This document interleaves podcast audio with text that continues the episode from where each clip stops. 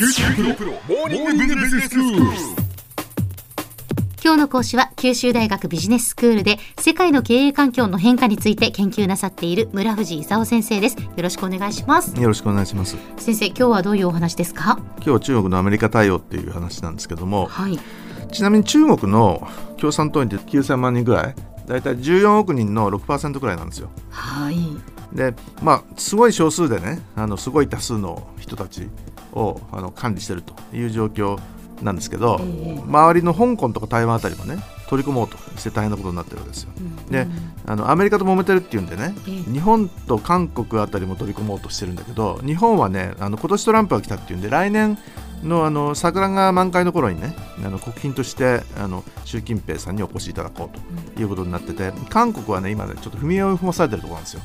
アメリカと中国どっちが大事なんだと。うんで韓国ってあの中国経由で結構アメリカに売ってたんでね、はい。そういうこと言われるととても困るんですよ、うんアメリカも 中国もと両方大事なんだよね。ところがその中国経由でそのアメリカに売ろうとすると、えー、25%関税とかいろいろとねサムソン電子だとか LG 電子だとか、まあ、自動車メーカーあのありますけどもどうしていいか分かんないという状況なんですよ、でそもそも中国って国際的なその経常収支って一体どうなってるのか知ってます？どうなってるんですか？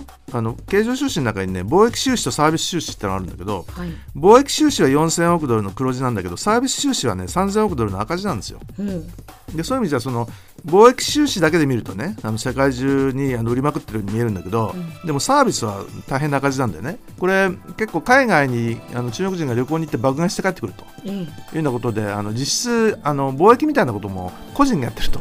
いうようなことを含めるとね本当にそんなに大きな貿易赤字なのかと。いうのもちょっと疑惑でね。ええでただその中国大きくなってきてるんで人民元決済もね結構増えてるんですよ。で今まであのドルの決済を SWIFT っていうねあのもんでやってたんですけど、えー、SIPS っていうその中国の人民元決済もねすごい勢いで今増えてて今そのドル決済の4分の1から3分の1くらいまであの増えつつあるところ。であの将来どうなるかわからんと。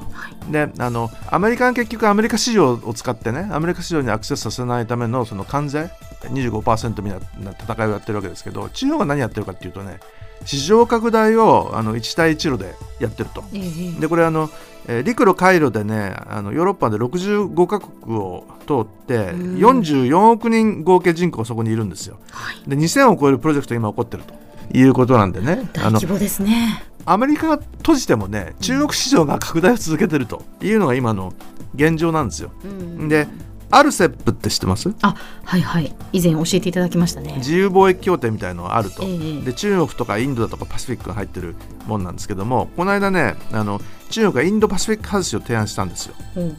インドは大国なんだけど関税でまだ保護したいんでね。あの関税撤廃反対と。それからパシフィックはアメリカの言いなりなんでね。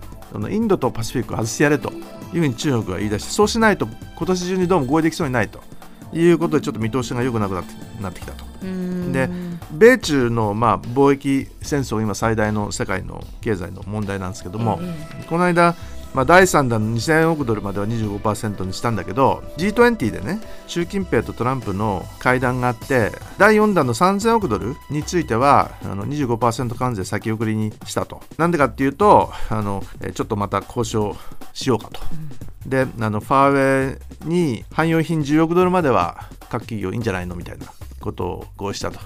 であのアメリカ企業は本当は中国に売りたいんですよ、中国市場が拡大してるとい。うことなんでね。アメリカはアメリカのことだけ考えてればいいわけじゃなくてね。えええこれはねトランプとしてもね必ずしも無視できないんですよ。そうですよね。ということでねこれあの本当にあの3000億ドルに25%関税かけられるのかどうかと。いうのはちょっと怪しい話。で2018年はあの中国の経済成長って6.5%前後って言ってたんだけど2019年度は6.0から6.5%って言ってるんですね。でアメリカが25%関税かけてあのアメリカ市場に売ろうとする中国のものをあの工場を他に移すとかね。そういうことをやり始めると6%切るんじゃないかという疑いがあるんですけど中国は6%切りたくないもんでね。一帯一路で中国市場拡大というのをその加速しつつあるという状況なんですね。それで中国でトンコレラが発生してねはい、豚肉でトラブってたんですよで豚肉中国人民にとってはとても大事なんでね。うん。で中国が豚を買い始めるとねもう世界中のあの豚肉価格が上がるんでね。はい。これ大変なことなんですよ。だから大豆はアメリカからの輸入がねあの7割くらい減ったんですよ。うんうん。それで中国としてはしょうがないからその添削補助金出すから大豆もその豆腐作ったりとかねええ。結構中国にとっては大事なんでね。はい。大豆なきゃ困るということなんですけどそんななんかコロコロ補助金変えられても困ると。中国の農民がなかなか言うこと聞いてくれなかったもんでね。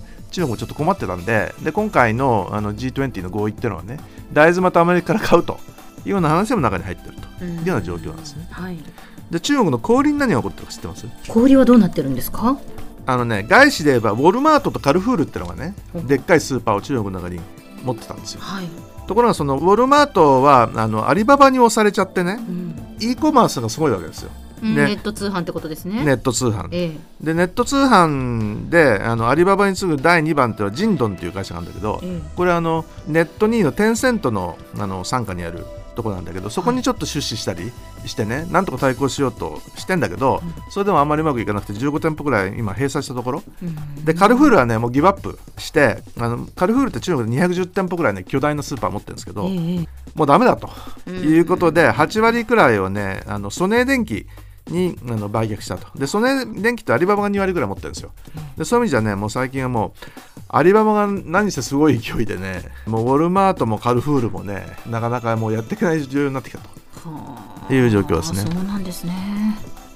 では先生今日のまとめをお願いします。あの中国はもう工場じゃなくて市場になっちゃったんだよね。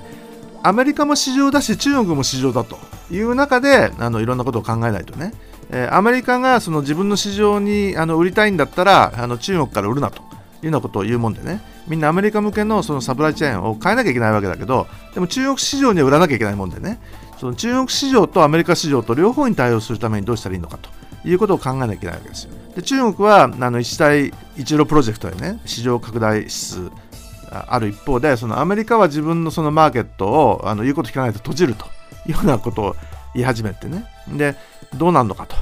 であの G20 でとりあえず第4弾のあの3000億ドルに対して25%かけると。これはみんな困っちゃうんでね、まあ、とりあえずやめたんですけどまだ先送りって言ってるんでね。これからの話次第ではまたあの3000億ドルに25%かけるってことになるかもしれなくてね。そうするとまあ世界経済ってどうなるのかもう見えないという状況です。今日の講師は九州大学ビジネススクールで世界の経営環境の変化について研究なさっている村藤勲先生でした。どうもありがとうございました。ありがとうございました